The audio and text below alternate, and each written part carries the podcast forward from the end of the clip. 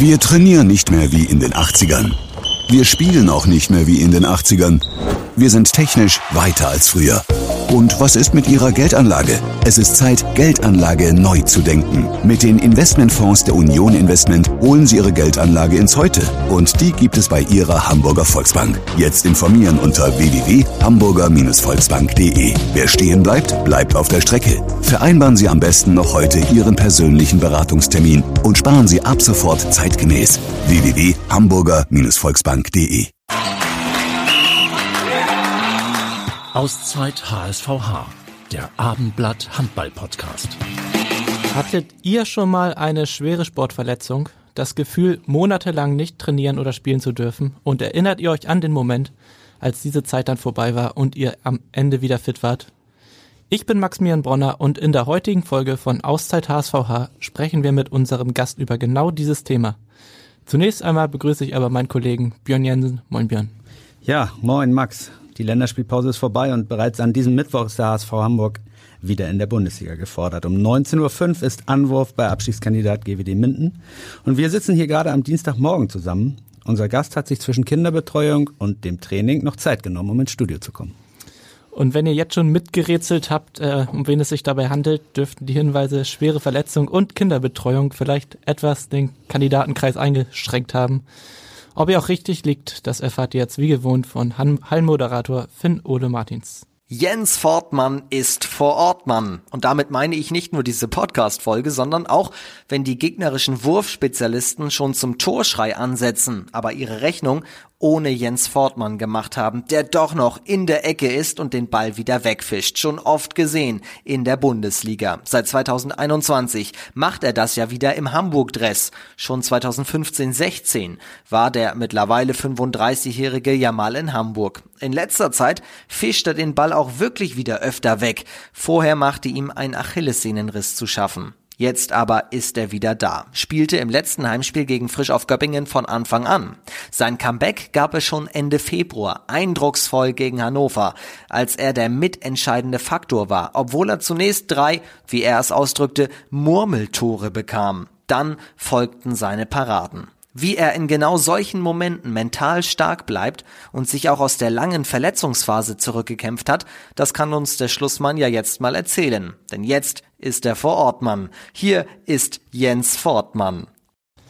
Moin Jens, herzlich willkommen. Äh, wir hoffen, du stehst auf schlechte Wortspiele.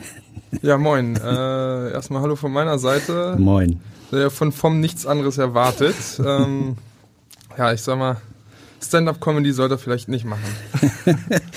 ja, wir müssen trotzdem gleich mit einem schlechten Wortspiel weitermachen. Richtig bitter ist, dass äh, dein Torhüterkollege Yogi Bitter jetzt äh, bis Saisonende ausfällt. Es ist heute bekannt geworden, dass er eine Knieoperation äh, hat und deswegen ausfällt. Wie hart trifft euch das? Ja, ich glaube, dass äh, jeder, der sich irgendwie ein bisschen mit dem Sport beschäftigt, weiß, was, was Yogi für ein außergewöhnlicher, exzellenter Torwart ist, der in den letzten 20 Jahren in der Bundesliga stets für Erfolg äh, verantwortlich war. Und äh, natürlich trifft uns das als Mannschaft hart, aber ähm, ich glaube, wir spielen eine sehr, sehr gute Saison und wir werden das äh, bestmöglichst kompensieren können. Es war ja schon seit längerer Zeit bekannt, dass er im Grunde Probleme hat, äh, es immer dann geschafft hat, sich auf den Punkt fit zu bekommen. Ähm, hat euch der Zeitpunkt jetzt überrascht oder war das auch, ich sag mal, gemeinsam abgesprochen, dass man äh, die Operation jetzt vornimmt, um eben zur neuen Saison wieder fit zu sein?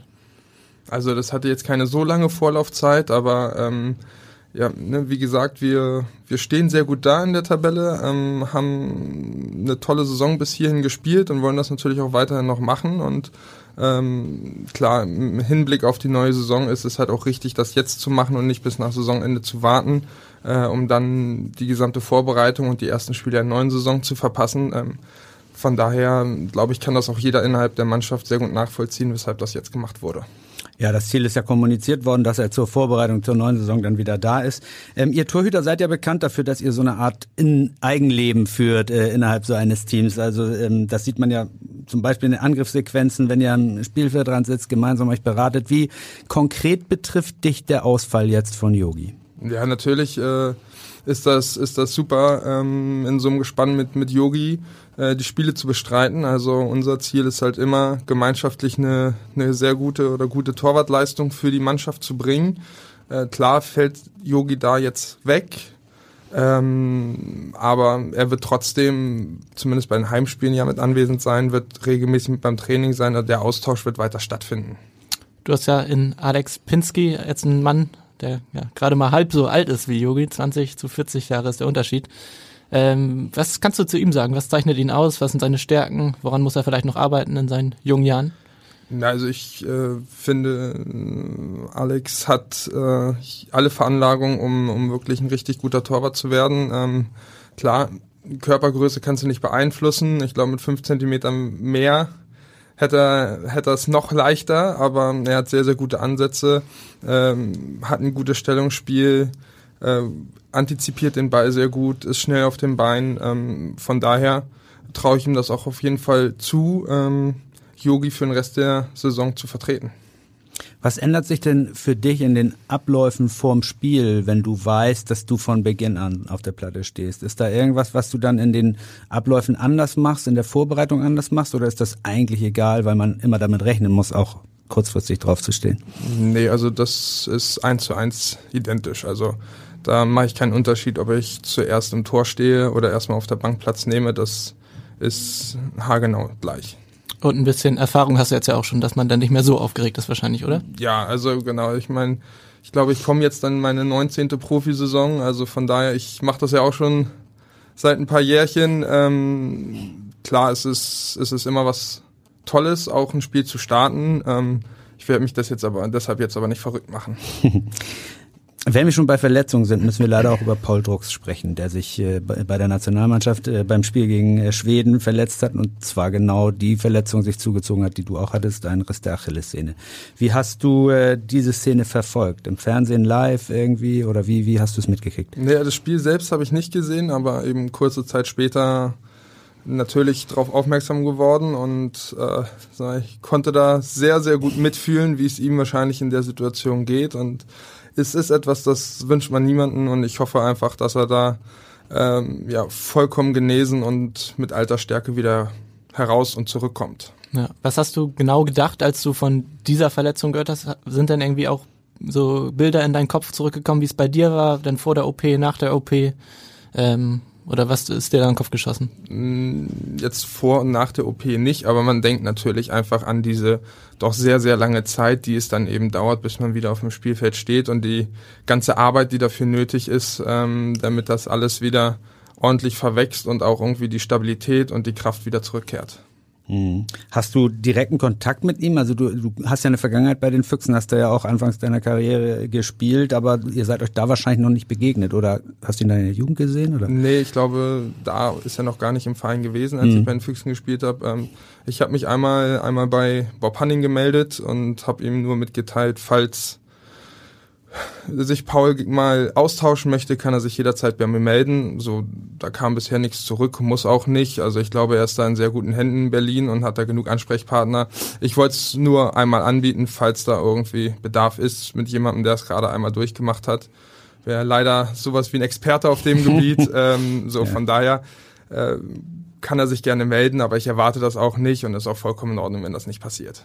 Das ist ja auf jeden Fall eine schöne Geste. Hättest du dir das damals auch gewünscht oder hattest du vielleicht sogar so einen Ansprechpartner, äh, als dir das passiert ist? Mm, also ich kenne ja auch sehr, sehr viele Leute in der Handballwelt. Ähm, ob das dann jetzt jemand sein muss, der genau die exakt gleiche Verletzung hatte, ist, glaube ich, nicht entscheidend. Ähm, also ich habe mich auch viel mit, mit Latz ausgetauscht, der auch mal mehr Probleme mit der Achillessehne hatte. Ähm, und klar haben sich dann sehr, sehr viele Leute auch bei mir gemeldet. Mhm. Du hast dich ja damals im Juni vergangenen Jahres beim letzten Training der vergangenen Saison Vor, oder vorletzten, vorletzten genau, Training, genau, genau, hast du dir diese Verletzung zugezogen. Ähm, kannst du dich noch erinnern an die, an den Moment, als es passierte und was dir da durch den Kopf gegangen ist? Außer Scheiße, tut das weh. Ja, das war halt äh, ja einfach ein Trainingsunfall, wenn man so möchte, und habe direkt gemerkt, dass das sich nicht so anfühlt, äh, wie es sich anfühlen soll und dass das wahrscheinlich auch nicht einfach nur ein Muskelfaserriss oder sowas ist und mh, hm, direkt dann unsere Physiotherapeutin raufschauen lassen. Und äh, sie hatte dann schon die Vermutung, dass es wahrscheinlich die Achillessehne ist und dann direkt ins Krankenhaus zum MRT gefahren und ein paar Stunden später hatte ich dann leider die Gewissheit. Hm. Was hat das äh, damals konkret für deinen Alltag auch bedeutet? Ich glaube, den Sommerurlaub musstet ihr dann absagen. Äh, Autofahren ging auch nicht mehr erstmal?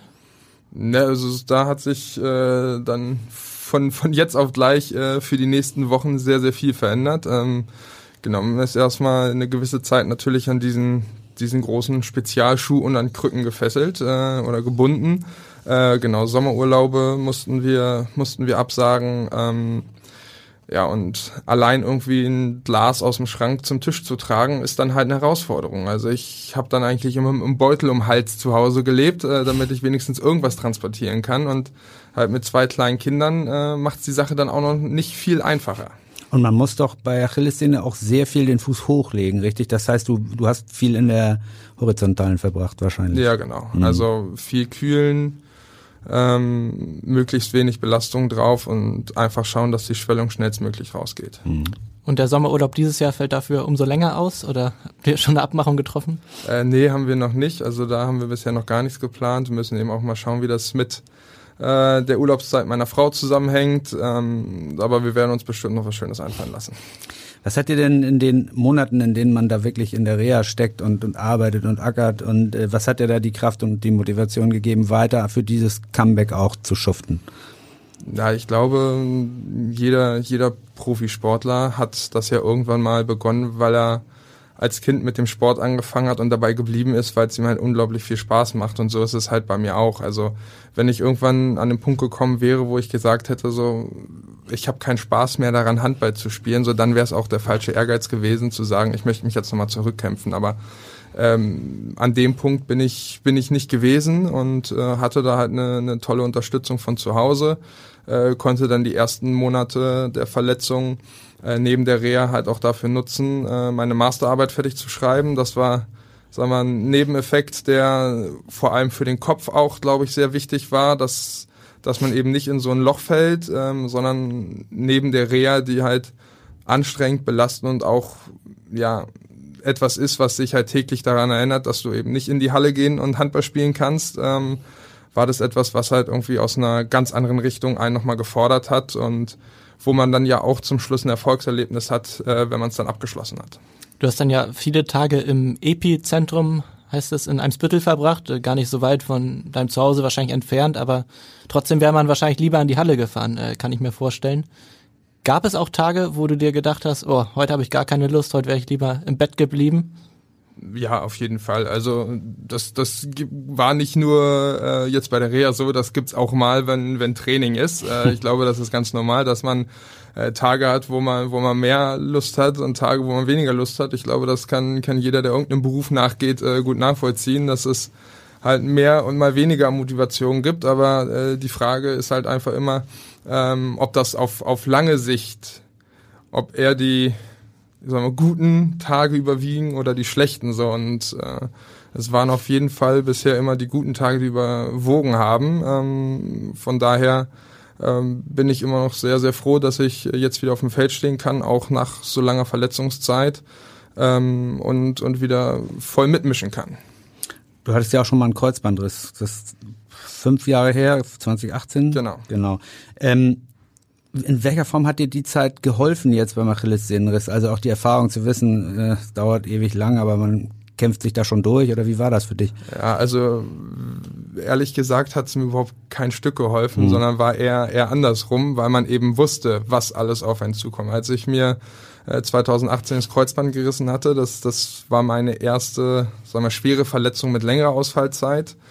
Ähm, so das war halt irgendwie alles neu und man wusste nicht, was passiert jetzt und wie geht's voran und wenn man sowas ähnliches halt in der Form schon mal durchgemacht hat, dann weiß man relativ genau, welche Schritte und welche Maßnahmen notwendig sind, um irgendwann wieder in der Halle zu stehen. Und von daher ähm, war das bei dem Kreuzbandriss eher so kleine Etappen, die man, die man dann immer vor sich gesehen hat. Und äh, direkt nach der Achillessehnen-OP war das halt der Riesenberg, von dem man wusste, der auf einen zukommt. Und das dann wieder in so kleine Teilabschnitte zu unterteilen. Ähm, um dann halt nicht vor diesem riesen Gipfel zu stehen, sondern sich wöchentlich, monatlich irgendwelche Ziele zu setzen, die man gerne erreichen möchte. Ähm, so hat das zumindest für mich gut funktioniert, ähm, sich immer so kleine Teilerfolge dann irgendwie auch ähm, ja, zu stecken als Ziel und die dann auch schnellstmöglich zu erreichen. Mhm. Als wir im Herbst einmal gesprochen hatten, da meintest du äh, zu deinem Comeback-Zeitpunkt, äh, Zitat, wenn es März wird, ist das super und wenn es Mai wird, dann wird es halt der Mai. Jetzt haben wir Mai, du spielst aber schon seit Ende Februar wieder. Ähm, wie hast du es geschafft, denn doch so schnell wieder auf dem Feld zu stehen? Ähm, also, wie gesagt, ne, ähm, man, man macht die Reha, versucht damit mit aller Kraft voranzukommen und muss sich dann aber eben einfach oder dem Körper auch die Zeit geben, die er braucht. Und äh, bei mir hat das glücklicherweise so funktioniert, dass es dann äh, doch noch etwas schneller war als vielleicht prognostiziert. Ähm, so, aber ich zu der Aussage stehe ich nach wie vor. Wenn es bis jetzt gedauert hätte, dann hätte es halt bis jetzt gedauert. Und äh, sich irgendwie vorab irgendwelche sehr ambitionierten Ziele zu stecken und dann äh, die vielleicht nicht zu erreichen und dann dann rein mental da irgendwie leicht angeknackst aus der ganzen Geschichte hervorzugehen, hilft auch niemandem weiter, sondern ähm, wie gesagt, sich so kleine Teilziele zu stecken und ähm, die dann zu erreichen. Wenn es mal zwei Wochen länger dauert, dann ist das so, ohne, ohne gleich nervös zu werden. Also das war zumindest für mich äh, der Fahrplan, der, der mir geholfen hat, da gut, gut durch die ganze Geschichte durchzukommen. Ja, letztlich war es natürlich schön, dass es nur bis Ende Februar gedauert hat, denn du hattest dann beim 32 zu 26 Heimsieg gegen Hannover Burgdorf mit elf Paraden schon einen gehörigen Anteil an dem Sieg. Ähm, wie war der Moment für dich und ist das, ist das so ein Erlebnis, was man zu so einem Start dann auch braucht, dass man merkt, ja, ich kann es noch, es, es, geht alles? Ich glaube, das ist ein Erlebnis, das wünscht man sich hm. zum Start, aber ähm, ich glaube, vorherzusehen war das nicht unbedingt. Also ich bin halt mit in das Spiel gegangen, eigentlich in dem Wissen, ja, Yogi, Yogi ist da, Yogi spielt und falls er mal fünf Minuten eine Pause braucht, dann bin ich da. Ähm, so, aber dass ich dann irgendwie 40 Minuten spiele, eine gute, eine, eine gute Partie abliefe und wir, wir zum Schluss auch das Spiel gewinnen, ähm, so, das war jetzt nichts, was ich mir vorher irgendwie ausgemalt habe. Aber das Risiko, irgendwie zu früh wieder einzusteigen, zu früh wieder diese Spielbelastung, äh, die ja nochmal was anderes ist, zu haben, konntet ihr dann komplett ausschließen oder gab es dann ein kleines Restrisiko? Nee, natürlich steht man dann irgendwie im Austausch mit den Physiotherapeuten und Ärzten. Und äh, also komplett gefeit vor, vor einer erneuten Verletzung ist man nie. Ähm, so, aber ich habe mich gut gefühlt und hatte auch die Bestätigung von der medizinischen Abteilung, äh, dass das alles äh, solide und ordentlich ist, was, was wir bisher gemacht haben und ähm, dass aus medizinischer Sicht zu dem Zeitpunkt jetzt nichts dagegen gesprochen hat, äh, wieder einzusteigen. Und äh, da habe ich gesagt, alles klar, dann, dann bin ich auch ab jetzt wieder, wieder mit an Bord. Inwiefern spürst du denn noch, dass äh, der Fuß verletzt war? Gibt es Übungen, die du jetzt immer noch regelmäßig machen musst zur Stabilisierung oder wie, wie fühlt sich das jetzt an? Ja, also natürlich merke ich einen Unterschied zu, zu meinem linken Fuß. Also es gibt noch ein gewisses Kraftdefizit und es gibt auch noch ähm, so eine gewisse Bewegungseinschränkung. Ähm, klar mache ich vermehrt noch Übungen für, für den rechten Fuß, für die Kräftigung der, ähm, der Wadenmuskulatur und auch zur Stabilisierung der Bänder und der Sehnen. Ähm, so, ob sich das nochmal komplett wieder angleichen wird, weiß ich nicht, aber ich habe zumindest einen Modus gefunden, mit dem ich äh, jetzt aktuell den Sport eben auch gut ausführen kann. Ähm, aber natürlich, äh, wenn man eine gewisse Anzahl oder schwere Verletzungen ähm, schon erlitten hat und der Körper wird auch nicht jünger, ähm, muss man sich umso mehr darum kümmern und ähm, jetzt aktuell fühle ich mich gut. Ähm, so, aber natürlich merkt man, dass man sich nicht mehr so bewegt, als wenn man jetzt 18 oder 20 Jahre alt wäre. Ähm, du hast mir mal erzählt, als diese Verletzung passiert ist, fühlte sich das an, als würde ein Messer äh, in der Achillessehne stecken. Das äh, mag man sich eigentlich gar nicht vorstellen, ähm, diese, diese Schmerzen.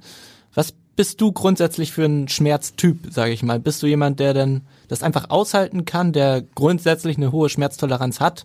Oder ähm, muss man dann auf Tabletten zurückgreifen? Oder wie hat das funktioniert bei dir? Mm, also im ersten Moment bin ich jemand, der erstmal laut flucht.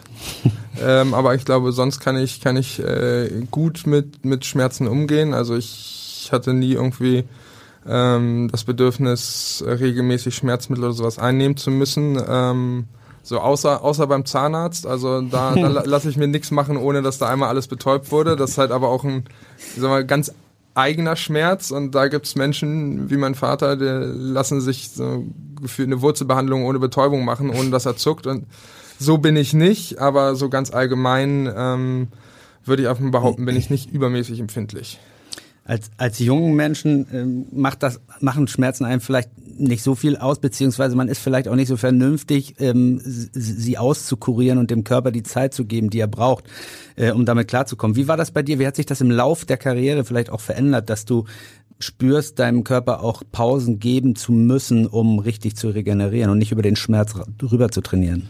Ja, ich glaube, man entwickelt da mit einer Zeit, ähm, sagen wir schon, ähm, eine gewisse, ähm, ja, wie sagt man es am besten, ähm, eine gewisse Wahrnehmung des eigenen Körpers, also ähm, bestimmte muss ja auch nicht immer Schmerz sein, sondern irgendwie Verspannung oder sonst irgendwas oder einfach eine Müdigkeit, äh, die man dann einfach besser einschätzen kann, als es jetzt zu Anfang der Karriere war. Und hat man mittlerweile dann auch, sagen wir, seine eigenen Wege gefunden, damit umzugehen und äh, das bestmöglichst irgendwie zu behandeln. Sei es eben mal der eine Gang mehr zum Physiotherapeuten oder eine bestimmte Übung ins Training mit aufnehmen.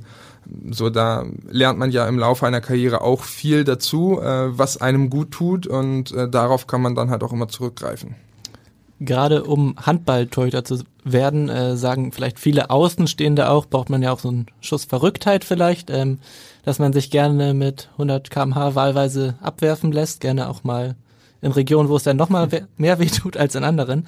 Ähm, war, war das bei dir als Kind auch schon so oder äh, hat sich das entwickelt, dass du dir, also dass dir später diese Würfe und Paraden weniger ausgemacht haben? Also ich habe mit äh, Handball begonnen, da war ich noch im Kindergarten. Meine Kindergärtnerin war meine erste Handballtrainerin und ich stand auch schon relativ früh im Tor, weil es gab kein Tor und einer musste halt machen. Okay. Und musste es halt, einer musste es halt machen und dann habe ich mich erbarmt, mich äh, zwischen die Pfosten zu stellen, habe das ganz gut gemacht, aber ist natürlich auch klar, wenn man irgendwie als fünf- oder sechsjähriger Handball spielt, dann kommen die Bälle in der Regel aufs Tor und tippen mindestens einmal auf, weil sie noch nicht so weit geworfen werden können, dass sie direkt aufs Tor fliegen. Ähm, ich bin da einfach mitgewachsen und dass das für, für einen Außenstehenden ähm, so verrückt anmutet, ähm, sich da ins Tor zu stellen sich dann mit den äh, Bällen bewerfen zu lassen, das kann ich sehr gut nachvollziehen. Aber es ist halt etwas, was ich von, von klein auf irgendwie mitbekommen habe ähm, und von daher macht mir das, das überhaupt nichts aus. Und dieser Schussverrücktheit, der den Torhütern häufig nachgesagt wird, ähm, kann ich auch verstehen, aber also ich glaube, es gibt da schon sehr unterschiedliche Charaktere unserer Zunft. Das heißt, so eine gewisse Angstfreiheit hattest du schon als Kind oder äh, ist die wirklich entstanden in der Zeit? Also hat, du hast das einfach perfektioniert so nach und nach, dass dir, dass du keine Furcht mehr hattest vor den Würfen, die da kamen? Oder oder wie würdest, würdest also, du sagen, dass es von vornherein da war bei dir? Nee, ich glaube, so eine Angst vor Bällen hatte ich nie. Ich habe zwei mhm. ältere Brüder, also da. okay, ja. da, ist man, ist man einiges an Kummer gewohnt, wenn man so möchte. Ja. Ähm, obwohl die beide immer ganz, ganz lieb eigentlich mit mir umgegangen sind. Aber äh, nee, insgesamt so eine richtige Angst vor Bällen äh, hatte ich nie. Und was man natürlich auch sagen muss, äh, je höher klassisch man spielt, desto seltener kriegt man wirklich mal einen Ball äh, in die Körperregion, wo du sagst, so da will ich ihn jetzt absolut nicht, nicht haben. Mhm. Im letzten Spiel vor der Länderspielpause jetzt gegen Frischhoff Göpping, 31-28 Heimsieg, äh, standest du dann zum ersten Mal wieder von Anfang an auf der Platte. Auch schon, weil Yogi dort schon Knieprobleme hatte oder war das einfach äh, weil du besser trainiert hattest, äh, besser in Form warst? Das musst du Toto fragen. Also okay. ich relativ kurzfristig vor dem Spiel äh, kam er zu mir und meinte, Jens, äh, heute startest du mal. Also das war jetzt, glaube ich, nicht mit Hinblick auf Yogis Knie, ist mir zumindest nicht bekannt. Ähm, ja, hat mich natürlich gefreut und ähm, ja, umso mehr natürlich, dass ich, dass ich ordentlich gehalten habe und äh, wir auch die zwei Punkte zu Hause dann gegen Göpping geholt haben. Die Rollenverteilung, dass Yogi die Nummer eins ist, war ja bisher wirklich sehr klar. Ähm, bleibt die so klar oder wird sich zur kommenden Saison da was ändern? Also ähm, ja, Yogi ist hier immer die, die Nummer eins gewesen und äh, ich sehe auch keinen Grund, wenn er wieder komplett fit wird, äh, dass das sich irgendwie ändern sollte. Ich meine, ich war mir auch bewusst, worauf ich mich einlasse, als ich den Vertrag hier unterschrieben habe. Ähm, so und Yogi ist einfach eine Größe und ein Name in der gesamten Handballwelt, äh, der in den letzten 20 Jahren immer wieder gezeigt hat, dass, dass er der entscheidende Faktor für, für die Siege ist. Ähm, so, von daher mache ich mir da überhaupt gar keine Gedanken rüber, ob das sich irgendwie jetzt mal ändern könnte oder wird. Ähm, so, ich freue mich, wenn ich spielen kann, aber genauso freue ich mich auch, wenn Yogi eine gute Leistung bringt. Und ich glaube, wir sind jetzt beide auch in einem Alter, ähm, wo man eben sagt, okay, uns geht es als Team um die Position und nicht um die eigene Profilierung. So, und ich glaube, damit fahren wir beide sehr gut. Ihr hattet jetzt tatsächlich schon mal diese Konstellation, Yogi Nummer 1, du die Nummer 2 in Hamburg. Äh, 2015, 16 war das, dann kurz vor der Insolvenz des HSV Handball damals quasi. Wie hast du die Zeit, und äh, es war ja nicht eine besonders lange Zeit, aber wahrscheinlich sehr intensive Zeit in Erinnerung? Also ich habe da sehr, sehr viele schöne Erinnerungen dran. Ähm, also abgesehen davon, dass wir halt kein Geld bekommen haben, äh, war, es, war es wirklich eine tolle Zeit. Wir waren eine super Truppe, haben sehr erfolgreich gespielt. Ähm, unser damaliger Trainer Michael Biegler hat das auch, äh, sag mal, in der Situation richtig, richtig gemacht mit uns. Ähm, so und von daher, ich glaube, jeder, der damals Teil dieser Mannschaft war, wird sich da gerne dran zurückerinnern, zumindest was das äh, Miteinander und das Sportliche angeht. Lässt sich der Verein von damals mit dem von heute in irgendeiner Form vergleichen oder ist es wirklich was völlig Neues, in das du jetzt äh, dann reingekommen bist? Also es sind dieselben Räumlichkeiten, aber äh, viel mehr haben die beiden Vereine auch nicht miteinander zu tun. Mhm. Also damals war es, sag mal, sehr sehr erfahrene äh, Mannschaft, viele viele ältere Spieler, die viele Nationalspieler, die auch schon sag mal, internationale Erfolge gefeiert haben und ähm, jetzt sind wir deutlich jünger, ähm, sagen wir mal, ja, in der individuellen Entwickel Entwicklung wahrscheinlich noch nicht so weit, wie es damals der Fall war, aber auch mit einem super Team Spirit und natürlich auch mit einem ganz anderen Potenzial. Ähm, von daher finde ich, ist der Weg, den der äh, Verein jetzt eingeschlagen hat, genau richtig und ich glaube, die bisherigen Ergebnisse über die vergangenen Jahre hinweg zeigen auch, dass es äh, der der exakt richtige Weg war, äh, genau so das neu aufzubauen. Als du zum zweiten Mal äh, dich entschieden hast, nach Hamburg zu kommen, warst du vorher beim Wilhelmshavener HV, äh, auch in der zweiten Liga damals noch. War es für dich ein No-Brainer, nach Hamburg zurückzukehren oder gab es auch Vorbehalte, oh nein, hoffentlich passiert das nicht wieder, hier habe ich schlechte Dinge erlebt oder wie war das damals für dich? Also das Kapitel Wilhelmshaven war ja auch sehr, sehr kurz und auch wegen einer Insolvenz. Mhm. Ähm, so, und dann habe ich zu mir selbst halt nur gesagt, naja, also wenn jetzt Hamburg auch nochmal pleite gehen sollte, dann habe ich, glaube ich, die, die letzten fünf Insolvenzen in der Handballwelt in Deutschland mitgemacht. Also ich habe das ja in, in äh, Dormagen schon erlebt, eigentlich sogar zweimal, aber einmal kam dann der Bayer-Konzern und hat gesagt, so, wir machen es aber dafür, gliedern wir euch aus. Ähm, dann das Jahr darauf äh, war es so, dann hier in Hamburg war das so, in Wilhelmshaven war das so. Also ich bin da ein sehr gebranntes Kind, wenn man so möchte. Ähm, aber klar, als die Anfrage dann vom HSV kam, ähm, war ich war ich sehr sehr froh. Wir konnten uns schnell einigen und ähm, musste dann ehrlich gesagt auch nicht lange überlegen, ähm, ob das jetzt der richtige Schritt ist oder nicht.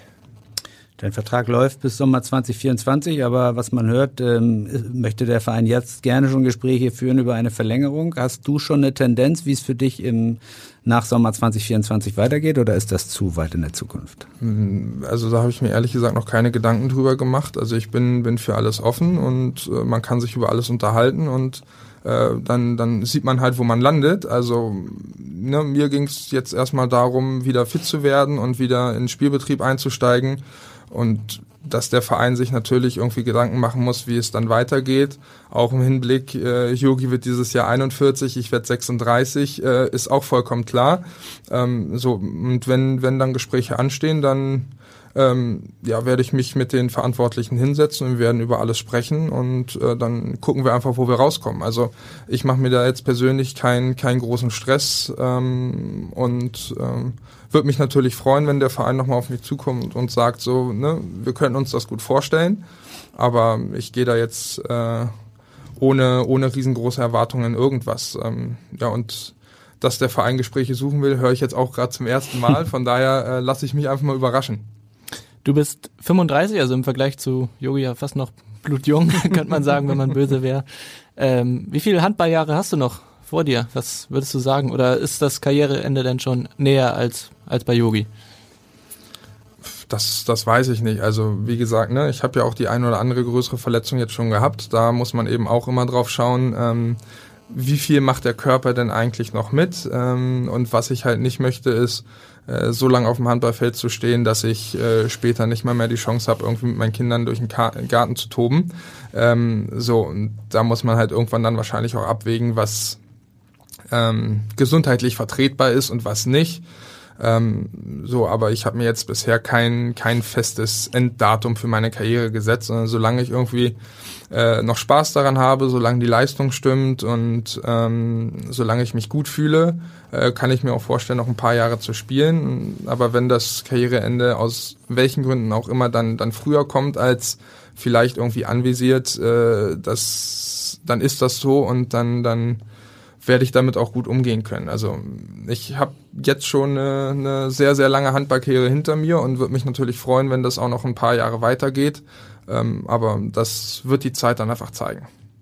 Als Jungprofi will man ja wahrscheinlich so viel wie möglich spielen. Fällt das jetzt in einem etwas gesetzteren Alter leichter, auch mal eben ein paar Spiele nicht äh, zu spielen und, und, und eben da ein bisschen entspannter ranzugehen? Oder bist du immer noch eigentlich heiß auf jedes Spiel?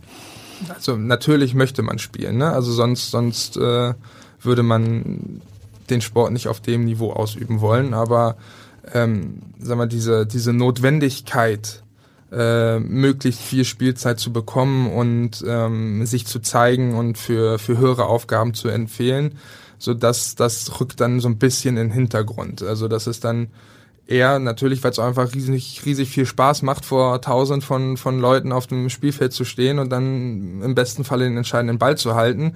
Äh, das sind die Sachen, die einen antreibt und irgendwie das, das Miteinander in der Mannschaft. Äh, wir haben eine tolle Teamchemie, ähm, verstehen uns, uns blendend.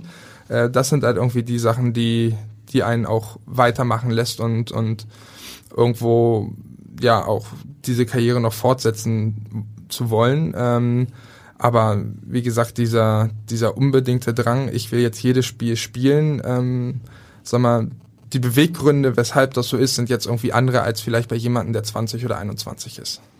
Du arbeitest ja tatsächlich bereits jetzt schon als Projektmanager äh, bei eurem Sponsor Habak-Lloyd mhm. äh, in Teilzeit erstmal. Ähm, erstmal, vielleicht kannst du erklären, was sind deine Aufgaben als Projektmanager?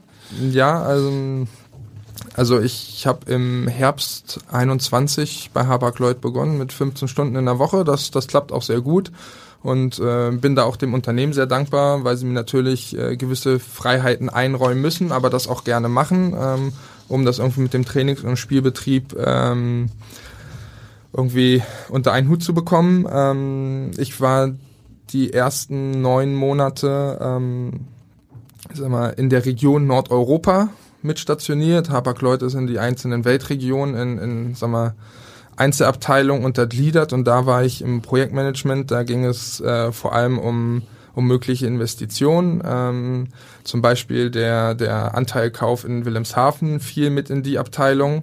Ähm, genau, und dann ähm, bin ich ähm, letztes Jahr, kurz bevor ich mich verletzt habe, ähm, gewechselt in, in das ähm, Global Procurement. Das ist der, der Einkauf. Ähm, wie hat mir der, der Chef so schön gesagt, vom Bleistift bis zum Stift, äh, vom Bleistift bis zum Schiff, äh, wir sind für das alles verantwortlich.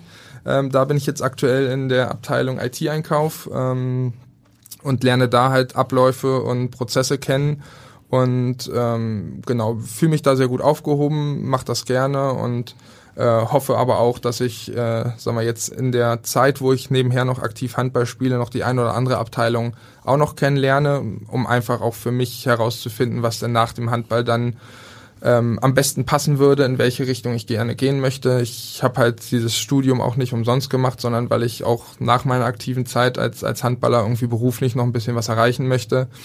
Ähm, von daher ja, bin, ich, bin ich sehr glücklich, die Möglichkeit da in dem Unternehmen zu haben ähm, und hoffe, dass die das ähnlich sehen, aber bisher habe ich nichts, nichts Gegenteiliges gehört.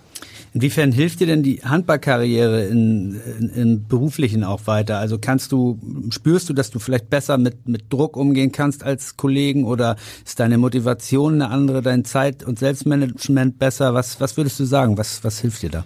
Na, ich glaube, was man natürlich irgendwie vor allem Mannschaftssportlern nachsagt, das stimmt schon. Sind irgendwie teamfähig, sind kritikfähig, ähm, so können, können mit Druck gut umgehen, ähm, aber klar, ne, bei, bei 15 Stunden in der Woche äh, sind die Aufgaben vielleicht auch nicht so weitreichend, wie das eben bei Mitarbeitern ist, die, die Vollzeit beschäftigt sind. Ähm, so von daher wird das, glaube ich, nochmal äh, eine ganz neue Herausforderung, wenn man irgendwann in einen, ich nenne es jetzt mal normalen Beruf Vollzeit einsteigt, aber ich glaube, so gewisse Dinge kann man aus dem Profisport schon mitnehmen und es gibt aber auch eine ganze Menge, die man eben komplett neu lernen muss, weil Abläufe in einem Unternehmen unterscheiden sich dann doch schon stark von, von der Handballmannschaft. Hm. Aber dann ist schon der Plan nach der Karriere in Vollzeit so einen Job zu machen oder willst du dem Handball noch in irgendeiner Form erhalten bleiben? Was sind da deine Gedanken? Also ich grundsätzlich glaube ich schon, dass ich irgendwo Vollzeit arbeiten möchte. Ähm, ich könnte mir aber auch gut vorstellen, sagen wir nebenher noch irgendwie was im Handball zu machen, sei es sowas wie Torwarttraining oder irgendwie Kindertraining. Vielleicht irgendwo auch mal sowas wie eine beratende Funktion, das schon, aber ich sehe mich selbst jetzt jedenfalls nicht als Trainer. Mhm. Äh, äh, zum einen, weil einem als Torwart, glaube ich, da auch äh, gewisse Expertise für Teilbereiche des Spieles fehlt. Die könnte man sich natürlich aneignen, aber das wäre auch noch mit sehr viel Arbeit verbunden und wie erfolgreich das dann eigentlich ist. Hinten raus kann man auch nicht absehen, aber der ganz entscheidende Grund ist eigentlich, dass man ja als Handballer doch ein, ein gewisses Nomadenleben führt. Ähm, man ist ja im besten Falle mal ganz lange bei einem Verein, aber ich habe es ja selbst oft genug erlebt, wie, wie schnell es äh, gehen kann, dass man einen Verein und einen Standort wechseln muss aufgrund äußerer, äußerer Gegebenheiten und als Trainer ist, wenn es eben sportlich nicht läuft, man immer der Erste, der irgendwie vor die Tür gesetzt wird. So, so ist halt der Mechanismus.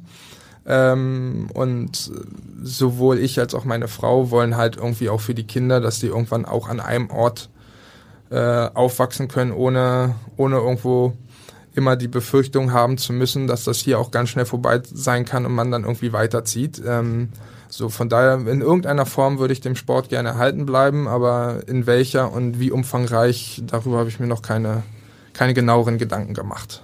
Du bist ja gebürtiger Berliner, hast aber auch schon in Leipzig gelebt, jetzt zweimal in Hamburg. Äh, welche Stadt ist denn für dich die schönste und äh, steht für euch als Familie schon fest, wo ihr euch langfristig seht? Also für mich halt als, als Berliner, ähm, es fällt einem schwer, aber vom Stadtbild und äh, ist natürlich, ich sag mal, Hamburg schon das Maß der Dinge äh, in ganz Deutschland. Äh, auch wenn ich, ich hoffe, ich darf jetzt noch wieder über die Berliner Stadtgrenze hin einreisen. Ähm, nee, aber natürlich ist Berlin irgendwie die Heimat und, und das, wo auch noch die meisten Freunde von früher sind. Ist irgendwie natürlich anders als, als Leuten, die irgendwie aus kleineren Städten oder vom Dorf kommen. In der Regel bleiben die Leute in Berlin oder kehren dahin wieder zurück. Das heißt, das ist schon irgendwie ein großer Freundeskreis auch, auch konzentriert. Ähm, und meine Frau und ich, wir haben immer gesagt, also langfristig, auch nach der Handballkarriere, wird es die Entscheidung geben zwischen Berlin und Hamburg. So, das sind die zwei Orte, das sind die zwei Orte, ähm, wo es dann für uns hingehen wird, beziehungsweise ob wir hier bleiben. Äh, Leipzig ist auch eine, eine wunderschöne Stadt, ähm, aber da haben wir einfach nicht so viele private Verbindungen. Natürlich gibt es da irgendwie eine gute Bahnverbindung, eine Stunde nach Berlin, aber ob ich jetzt eine Stunde im ICE von Leipzig nach Berlin fahre oder eine Stunde 50 von Berlin nach Hamburg oder andersrum, ist dann auch egal. Von daher sind das so die beiden, die beiden Standorte, die für uns tatsächlich in Frage kommen. Gut, dann hoffen wir mal, dass du noch nach Berlin einreisen darfst. Ne? ah, ich glaube schon. Ja, okay.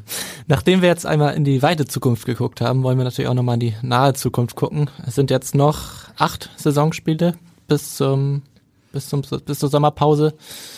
Die Chance auf Platz 6 ist zumindest, wenn man die Minuspunkte betrachtet, ja da. Wie siehst du das Ganze? Ah, ich glaube, wir, wir tun gut daran, ähm, jetzt einfach uns immer auf das nächste Spiel vorzubereiten, das nächste Spiel gewinnen zu wollen und äh, wo wir dann zum Schluss bei rauskommen, das, das werden wir dann sehen. Ähm, das haben wir die ganze Saison so gemacht und sind bisher damit sehr gut gefahren. Von daher sehe ich da keine Notwendigkeit, das, das in irgendeiner Weise zu ändern. Wäre es denn nochmal ein Traum für dich, international zu spielen oder sagst du dir, den Stress mit der Doppelbelastung oder vielleicht dann Dreifachbelastung mit Pokal ja auch noch, den muss ich mir nicht mehr antun?